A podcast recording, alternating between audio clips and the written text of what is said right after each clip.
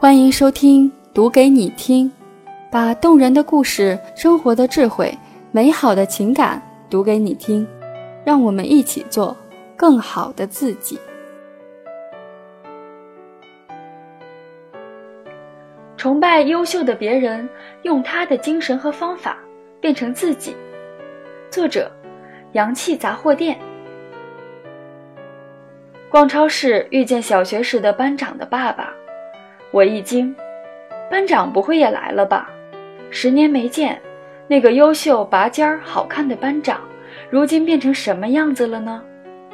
我像个间谍一般偷偷窥探，却并没有发现班长本人。小学时候的班长是一个白白净净的男生，高度近视的他，看人的眼神里带有一种我没有的魅力。经常戴着一副金属边框的眼镜的他，每门成绩都霸占第一的位置，每学期都能领好几张奖状回来，这让从来没有拿过奖状的我很是羡慕。对于差生来说，学霸本身就带着光环，虽然刺目，却极具吸引力，以至于我总是望着他的后脑勺，摇头感叹。长得好看就算了，学习成绩也好，学习成绩好就算了，还近视，戴眼镜真有文化人的气息。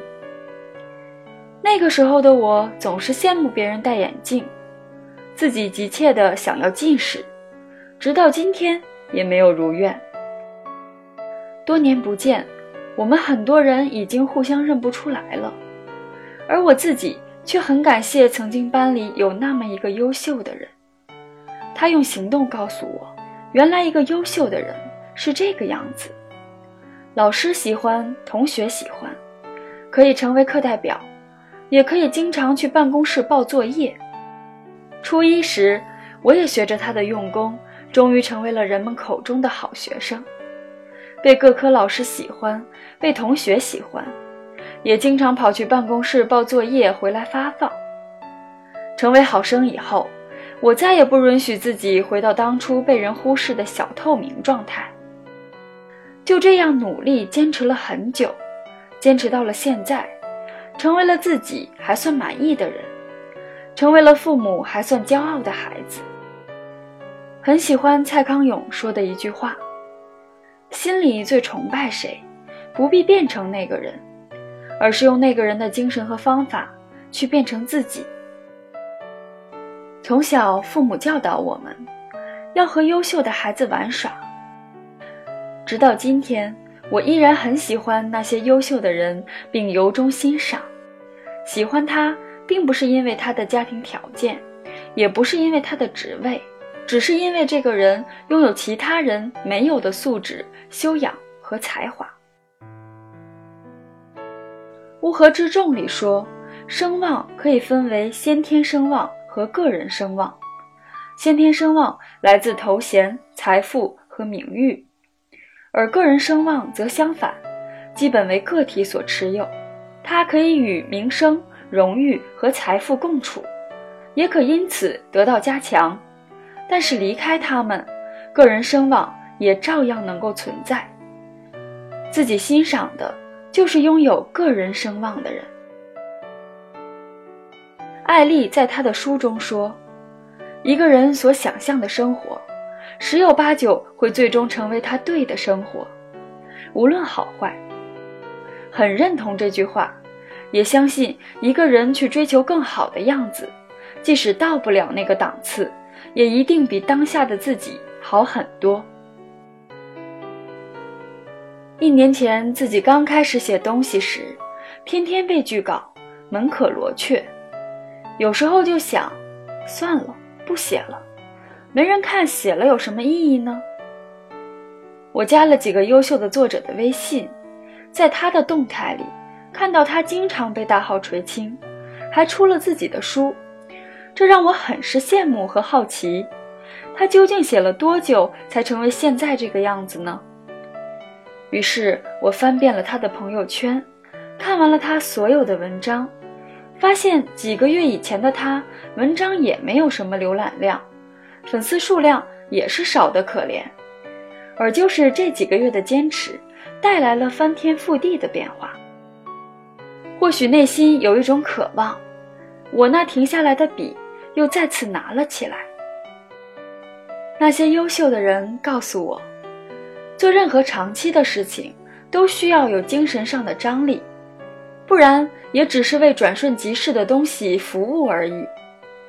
如果我现在停手了，之前的都白写了，并没有带给我任何影响。只有坚持下去。直到后面更好的文字吸引了别人，前面那些积累和付出才有意义。晚上，我将电脑抱过来，坐在被子里追《奇葩说》第三季。本期的辩题叫“朋友圈秀晒炫，该不该克制自己？”秋晨站在反方，感谢一些人。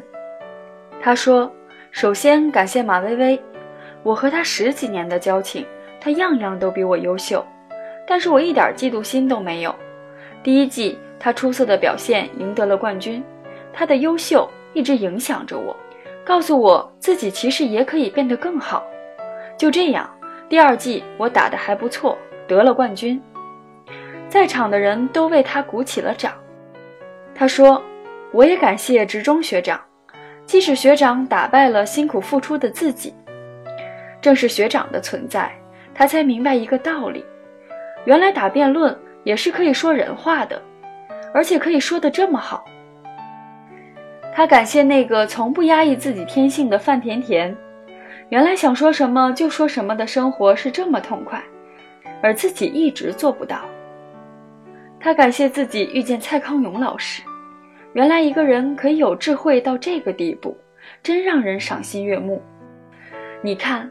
光明正大的喜欢那些优秀的别人是一件多么美好的事情，不如别人一点都不丢人。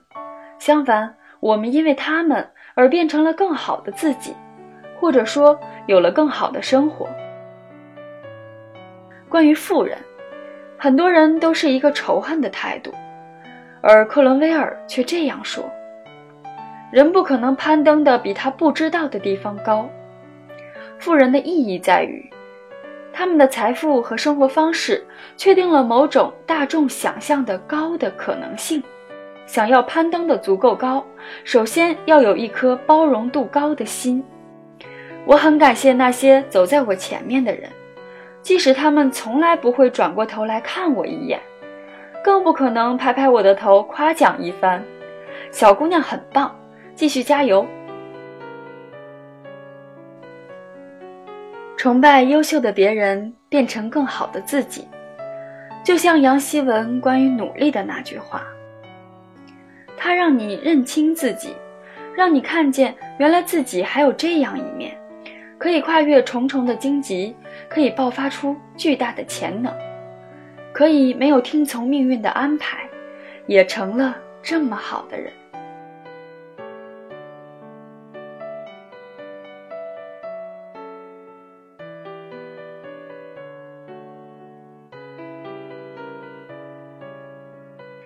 今天的节目就到这里。如果你喜欢我的节目，欢迎给我点赞鼓励哦。有哪些你想要听到的节目内容，也欢迎在评论区给我留言。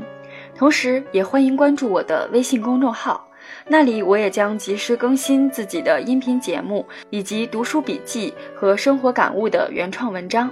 微信搜索“达尔文的星空小站”，你就可以找到我啦。音频电台美文分享。